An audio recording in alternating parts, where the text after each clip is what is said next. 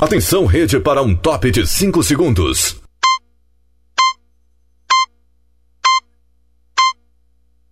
Rede Estação Pop. Brasil Acontece. Apresentação Adson Alves.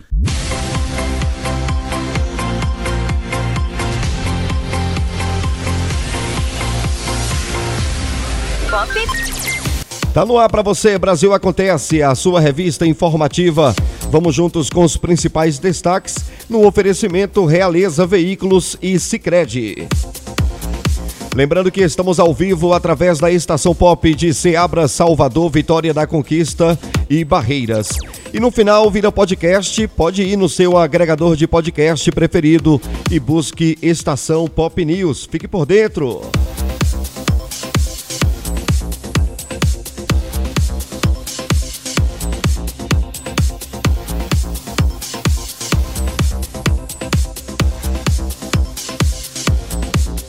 Olha, preços de testes de Covid disparam e já chegam a 400 reais nas farmácias. Quem conta os detalhes é Flávio Carpes, de Brasília. Fala, Flávio.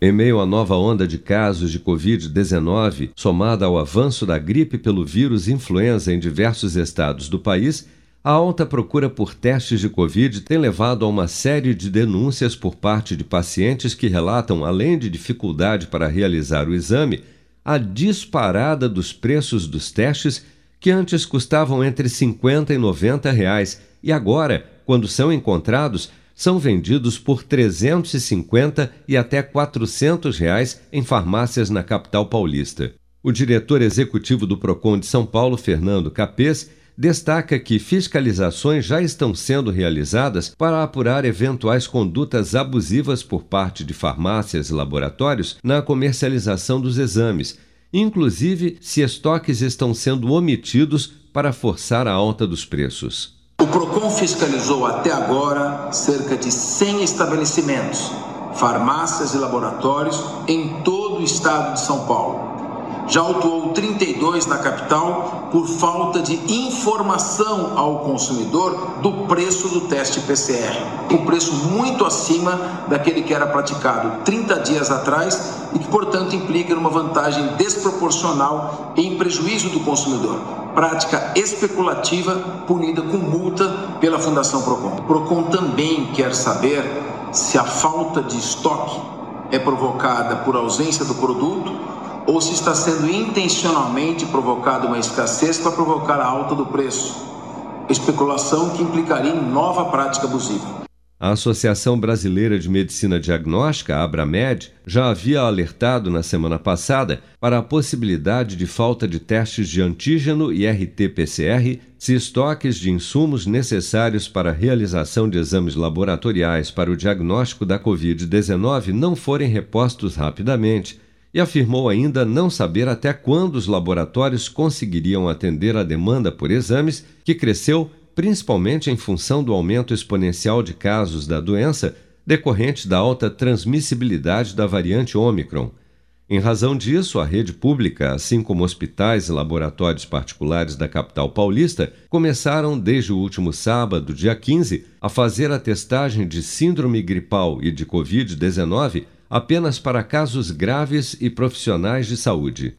Dados da Associação Brasileira de Redes de Farmácias e Drogarias, Abrafarma, apontam que cerca de 283 mil testagens para Covid-19 foram feitas entre os dias 27 de dezembro e 2 de janeiro, 50% a mais se comparado ao período de 20 a 26 de dezembro já o volume de resultados positivos para a Covid saltou de pouco mais de 22 mil, 11,8% do total, para 94.500, 33,3% do total de testes realizados.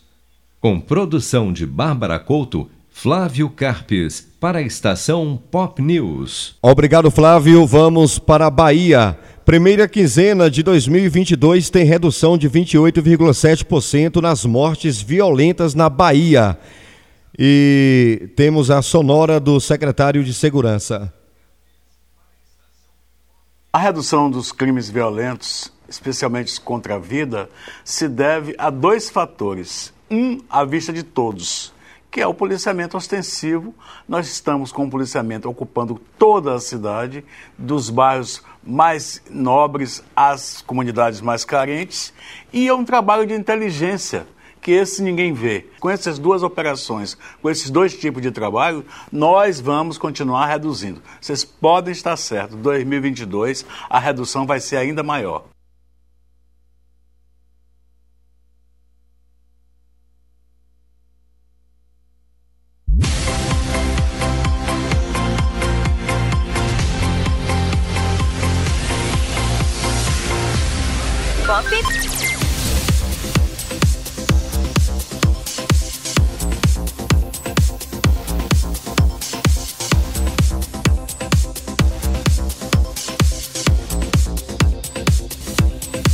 Estados anunciam que irão descongelar ICMS sobre combustíveis a partir de 1 de fevereiro.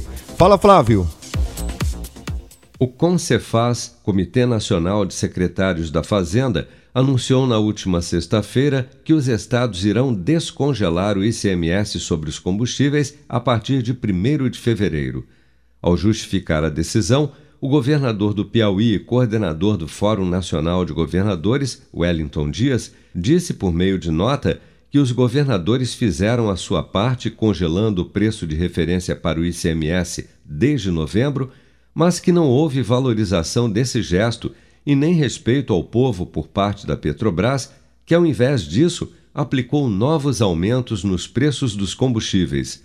Após o anúncio, o presidente da Câmara, deputado Arthur Lira, criticou governadores que resistem à redução do imposto e disse que uma posição final sobre a questão deve ser cobrada do Senado, que ainda não analisou um projeto de lei aprovado em outubro na Câmara que altera as regras de cobrança do ICMS sobre os combustíveis. Vamos ouvir. Há uma necessidade de se discutir esse assunto. Não é verdade, claro, o fato do ICMS estartar, mas é claro, é evidente que o preço e os impostos e as alíquotas que são cobradas no CCMS dos estados, eles pesam muito no valor final ao consumidor. E isso precisava ser discutido. É, nós não queremos achar aqui culpados, mas há um excesso de arrecadação, principalmente nesse período de pandemia, com um imposto fácil, aquele imposto que todo mundo paga logo na fonte, que é o de energia, de comunicações e o de combustíveis. E isso aumenta demais e demasiadamente, sem necessidade, a arrecadação dos estados que não sofreram nenhum tipo de descontinuidade de arrecadação nesse período de pandemia, porque o Congresso foi diligente, socorreu no momento adequado, nos períodos, no período da pandemia, porque a Câmara não poderia fazer somente uma coisa, que era alterar o percentual das alíquotas fixadas pelos governadores. Nós não fizemos isso, não mexemos. Quem quer cobrar 25 cobra, quem quer cobrar 27 cobra, quem quer cobrar 34, como tem alguns cobram. Mas você congelar a base de imposto isso a Câmara poderia fazer e fez num ato de coragem dos deputados e que nós precisamos que o Senado, com a sensibilidade que o presidente Pacheco tem, coloque em votação e que o Senado decida. Se houver alteração, volta-se para a Câmara e nós estamos abertos para o diálogo. O texto aprovado na Câmara dos Deputados prevê a apuração do ICMS substituição relativo ao diesel, etanol hidratado e à gasolina a partir de valores fixos a proposta é que o imposto incida sobre o preço médio dos combustíveis nos últimos dois anos e não nos últimos 15 dias, como é feito hoje, e com alíquota correspondente ao aplicável em 31 de dezembro do exercício imediatamente anterior. A medida, segundo o relator do parecer aprovado na Câmara, deputado Doutor Jaziel, do PL do Ceará, além de diminuir os impactos da flutuação dos valores dos combustíveis para o consumidor, preço final nas bombas, poderá reduzir em média 8% o preço da gasolina comum, 7% do etanol hidratado e 3,7% do óleo diesel. O projeto de lei, no entanto, ainda depende de análise e votação no Senado. Com produção de Bárbara Couto, Flávio Carpes, para a estação Pop News. Obrigado mais uma vez, Flávio Carpes.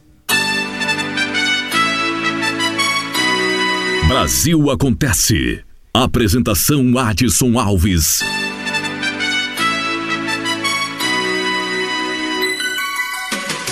Muito bem, gente, você está ouvindo o Brasil Acontece, o seu jornal de todos os dias Estamos ao vivo através da estação pop de Ceabra, Salvador, Vitória da Conquista e Barreiras. Sempre no oferecimento Sicredi. Abra sua conta simples e fácil em sicredi.com.br. Sicredi, gente que coopera cresce. Oferecimento também Realeza Veículos. Você que sonha em comprar o seu primeiro caminhão ou trator, a Realeza Veículos traz grandes condições. Temos uma equipe especializada para te ajudar, mesmo estando negativado ou com score baixo. Ligue ou envie um WhatsApp 0800 494 1083. realezaveículos.com.br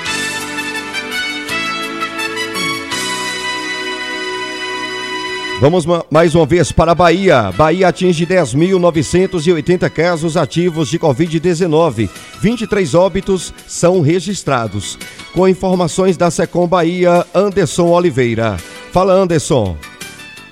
A Bahia registrou nesta terça-feira 10.980 casos ativos de Covid-19. A última vez que o estado teve um número maior foi em 13 de julho do ano passado, quando foram notificadas 11.055 ocorrências. O boletim epidemiológico divulgado pela Secretaria da Saúde aponta ainda que nas últimas 24 horas foram contabilizados 3.918 novos casos de Covid-19, 2.394 recuperados e 23 óbitos. Agora, dos 1.294.269 casos confirmados desde o início da pandemia no estado, 1.255.594 já são considerados recuperados. O boletim completo pode ser consultado no site www.saude.ba.gov.br/coronavírus. Com informações da Secom Bahia, Anderson Oliveira. Obrigado, Anderson. Obrigado, Secom Bahia, pelas informações. Estação Pop News. A rede da notícia.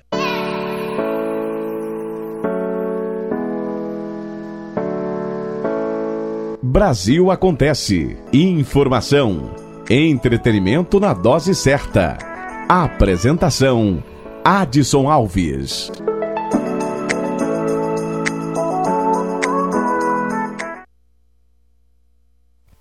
Olha, a transmissão da Covid-19 ultrapassa pico da pandemia, registrado em março de 2021, e confirma a terceira onda da doença no país. Fala, Flávio.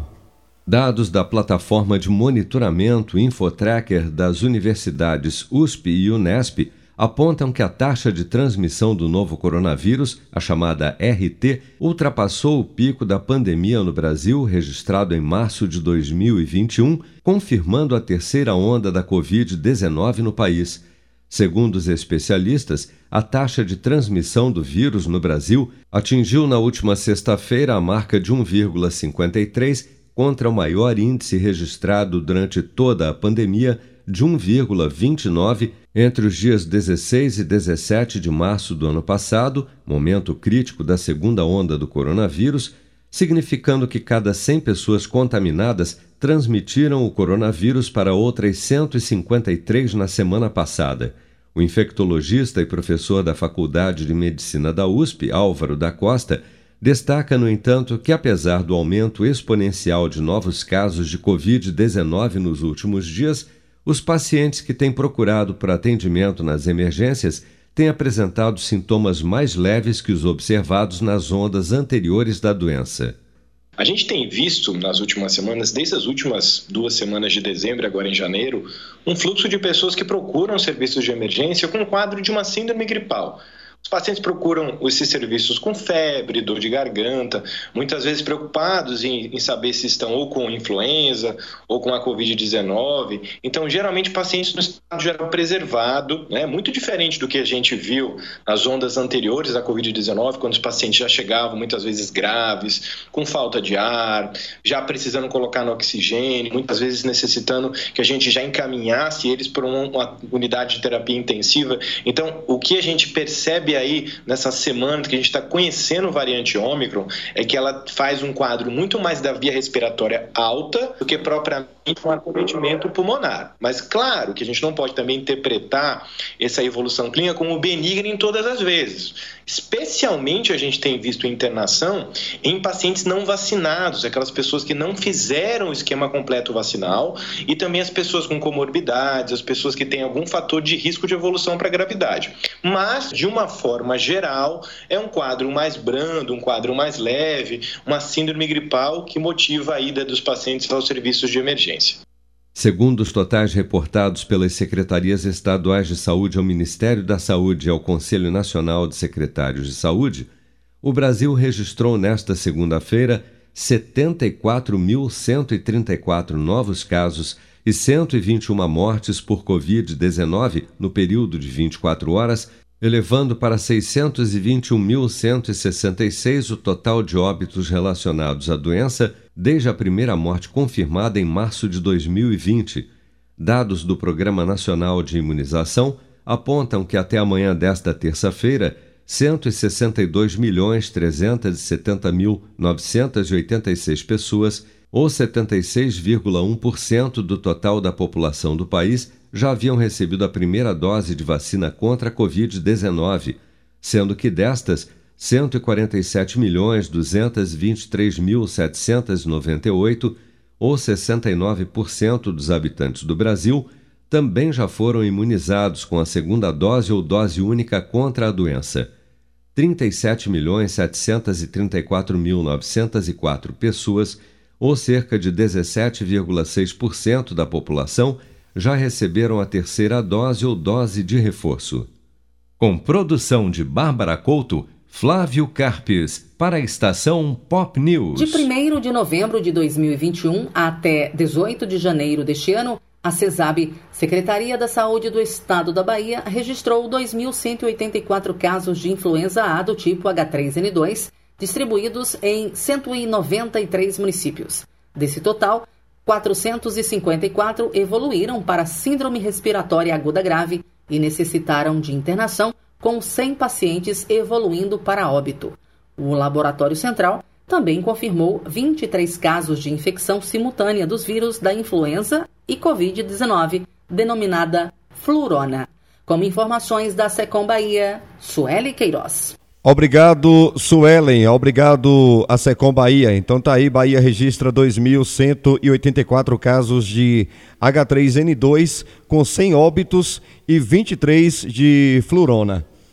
Muito bem.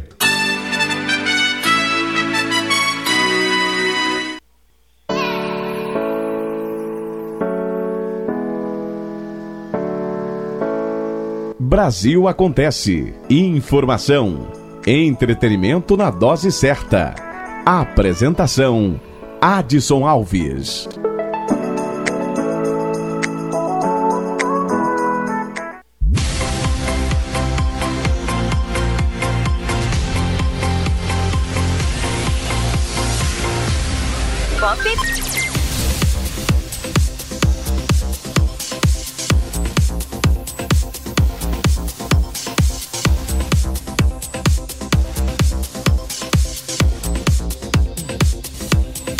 Brasil tem queda de 42,6% nos casos de dengue entre 2020 e 2021, mas números ainda são altos. A campanha do Ministério da Saúde orienta a população a seguir medidas para combater o mosquito. Quem tem os detalhes é Paloma Custódio. Fala, Paloma.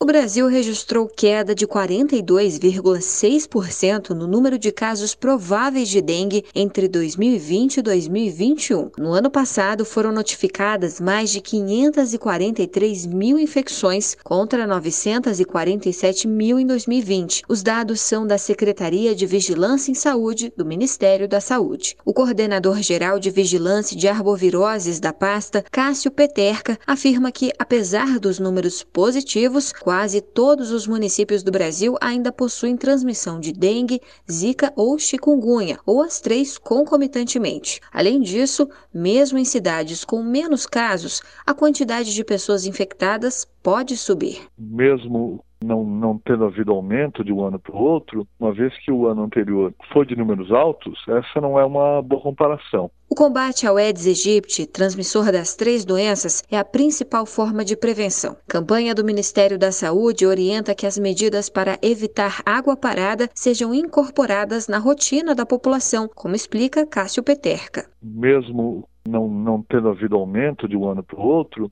uma vez que o ano anterior foi de números altos, essa não é uma boa comparação. O sanitarista da Fundação Oswaldo Cruz de Brasília, Cláudio Maierovic, destaca que 2020 foi um ano de muitos casos e, por isso, não se deve relaxar com a queda de contágios.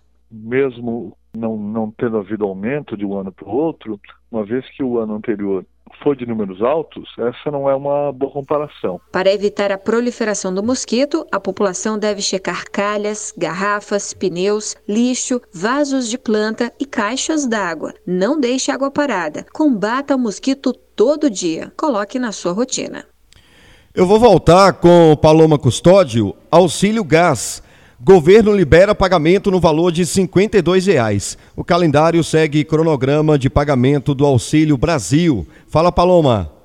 Beneficiários do programa Auxílio Gás podem sacar o benefício no valor de 52 reais a partir desta terça-feira, 18 de janeiro. O calendário de saque segue o mesmo cronograma de pagamento do Auxílio Brasil, de acordo com o número final do NIS. De acordo com a lei que institui o programa, será pago um benefício por família a cada dois meses, no valor de 50% do preço médio de um botijão de 13 quilos de gás liquefeito de petróleo, o GLP, o gás de cozinha. Podem participar do auxílio gás as famílias inscritas no CAD único com renda familiar mensal per capita menor ou igual a meio salário mínimo e integrantes do benefício de prestação continuada. O ministro da Cidadania, João Roma, celebrou a importância importância da aprovação do benefício. O Brasil sabe sim que não pode faltar o gás para Dona Maria fazer o feijão de seus filhos. Com o auxílio gás, esse é mais um dos pontos que faz com que nós possamos superar as consequências, inclusive dessa pandemia, que traz ao Brasil o que está trazendo para o mundo: um processo internacional de inflação, um processo muitas vezes que faz desabastecer os mercados. Em 27 de dezembro de 2021, o benefício foi antecipado apenas nas cidades atingidas pelas fortes chuvas em Minas Gerais e na Bahia. Nos demais municípios, o cronograma segue de acordo com o número final do NIS. Reportagem Paloma Custódio. Muito bem, vamos falar de saneamento. Em 2021, o setor de saneamento básico garantiu 43 bilhões em investimentos para melhoria dos serviços. Confira a matéria. O setor de saneamento básico brasileiro garantiu em 2021 43 bilhões de reais em recursos para a melhoria do atendimento à população. A maior parte veio dos quatro leilões de concessão dos serviços que alcançaram juntos mais de 37 bilhões de reais em investimentos previstos. Esses recursos vão possibilitar atender mais de 3 milhões de pessoas com esgoto e água tratados nos estados do Rio de Janeiro, Alagoas e Amapá. Pedro Maranhão, secretário nacional de saneamento do Ministério do Desenvolvimento Regional, o MDR, destacou que a consolidação do novo marco legal do saneamento foi a maior conquista do governo federal para o setor no ano passado. Olha, a nossa principal conquista é a implantação do, da lei do marco regulatório de saneamento. Realmente está sendo um sucesso, uma revolução no saneamento brasileiro. Então nós estamos muito felizes de sermos responsáveis pela implantação dessa lei. Ela já está acontecendo. Já houve sete leilões com verdadeiro sucesso. No Amapá, em Alagoas, no Rio de Janeiro, no Espírito Santo, no Mato Grosso do Sul. Estão representando aí todas as, as regiões do país. Além do valor alcançado pelos leilões de saneamento, o governo federal investiu mais de 2 bilhões de reais em contratos, com recursos do Orçamento Geral da União e por meio de financiamentos do FGTS, o Fundo de Garantia do Tempo de Serviço, do FAT, o Fundo de Amparo ao Trabalhador e de outros fundos financiadores. Também foram captados recursos por meio de debêntures incentivadas, títulos privados de renda fixa que permitem às empresas obter dinheiro emprestado de investidores para financiar projetos de infraestrutura. Para saber mais sobre os investimentos do governo federal no setor de saneamento básico, acesse mdr.gov.br. Reportagem Gabriela Vogado. Obrigado, Gabriela.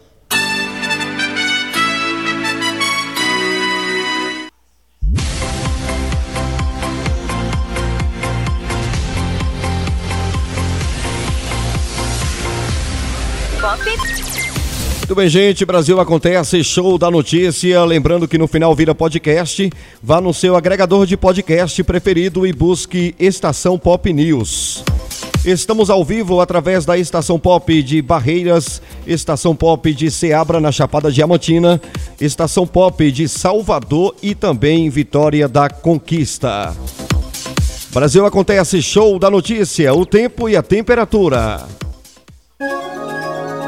Estação Pop News. O tempo e a temperatura. O sol predomina e não chove em grande parte do interior do Nordeste brasileiro e no noroeste da Bahia nesta quarta-feira, 19 de janeiro. No entanto, chove em vários momentos, desde o litoral do Maranhão até Fortaleza. Em Salvador e no sul baiano, a previsão é de sol e chuva fraca. Já em Alagoas e Sergipe, o tempo segue firme. Nas demais áreas, a expectativa é de calor e pancadas de chuvas à tarde. A temperatura mínima fica em torno dos 15 graus, com máxima de 36, e a umidade relativa do ar pode variar entre 100 e 30%. As informações são do Somar Meteorologia. Paloma Custódio, o tempo e a temperatura.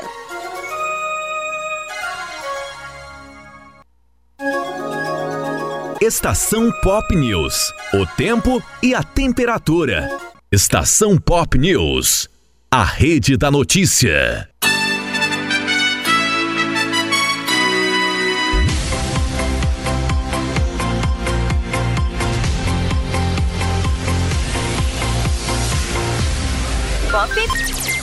Brasil acontece, oferecimento Sicredi, abra sua conta em sicredi.com.br, simples. Sicredi, gente que coopera cresce. Oferecimento Realiza Veículos, facilitando a sua vida, tá a fim de comprar um carro novo, o seu trator, máquina aí de, de trabalho, a Realiza Veículos tem planos maravilhosos para você negativado ou mesmo você que está com score baixo. Procure Realiza Veículos.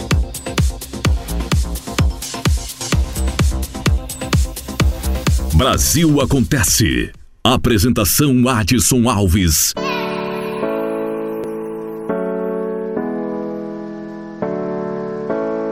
Brasil acontece. Informação. Entretenimento na dose certa. Apresentação Adson Alves.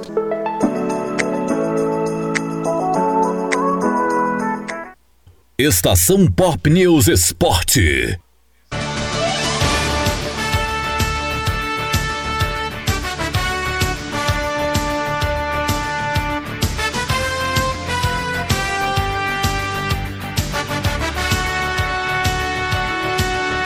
Muito bem, espaço para Humberto Ferretti. Vai falar sobre o zagueiro Murilo, que é apresentado como reforço.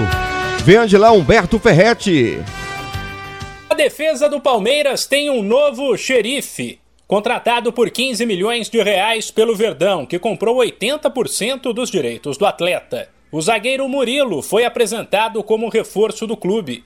O jogador de 26 anos assinou contrato de cinco temporadas.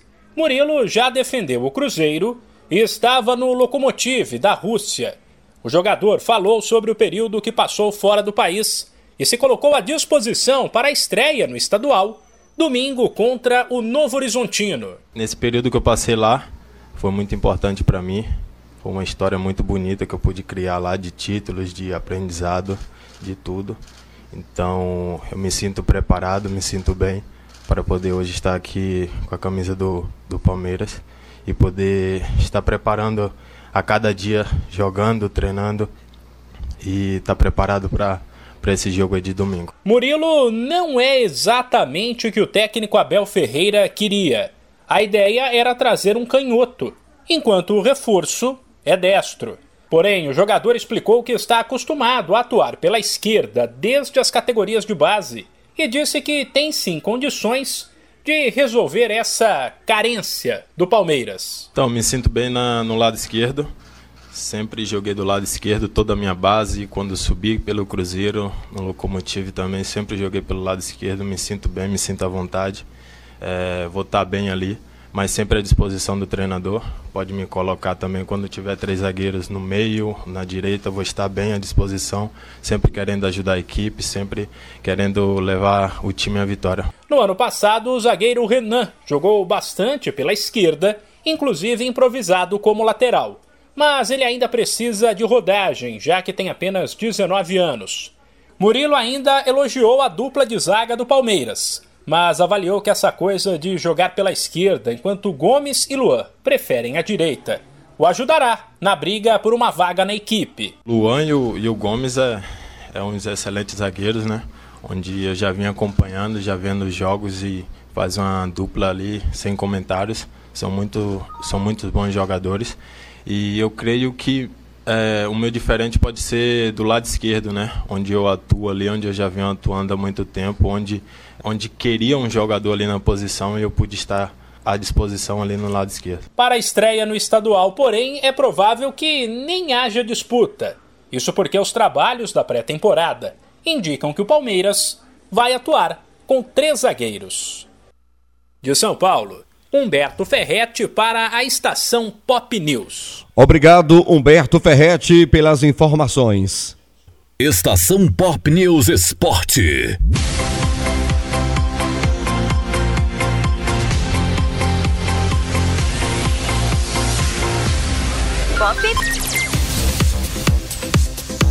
Muito bem, gente, o nosso Brasil acontece, fica por aqui. Forte abraço para você e até a próxima. Brasil Acontece. Apresentação Adson Alves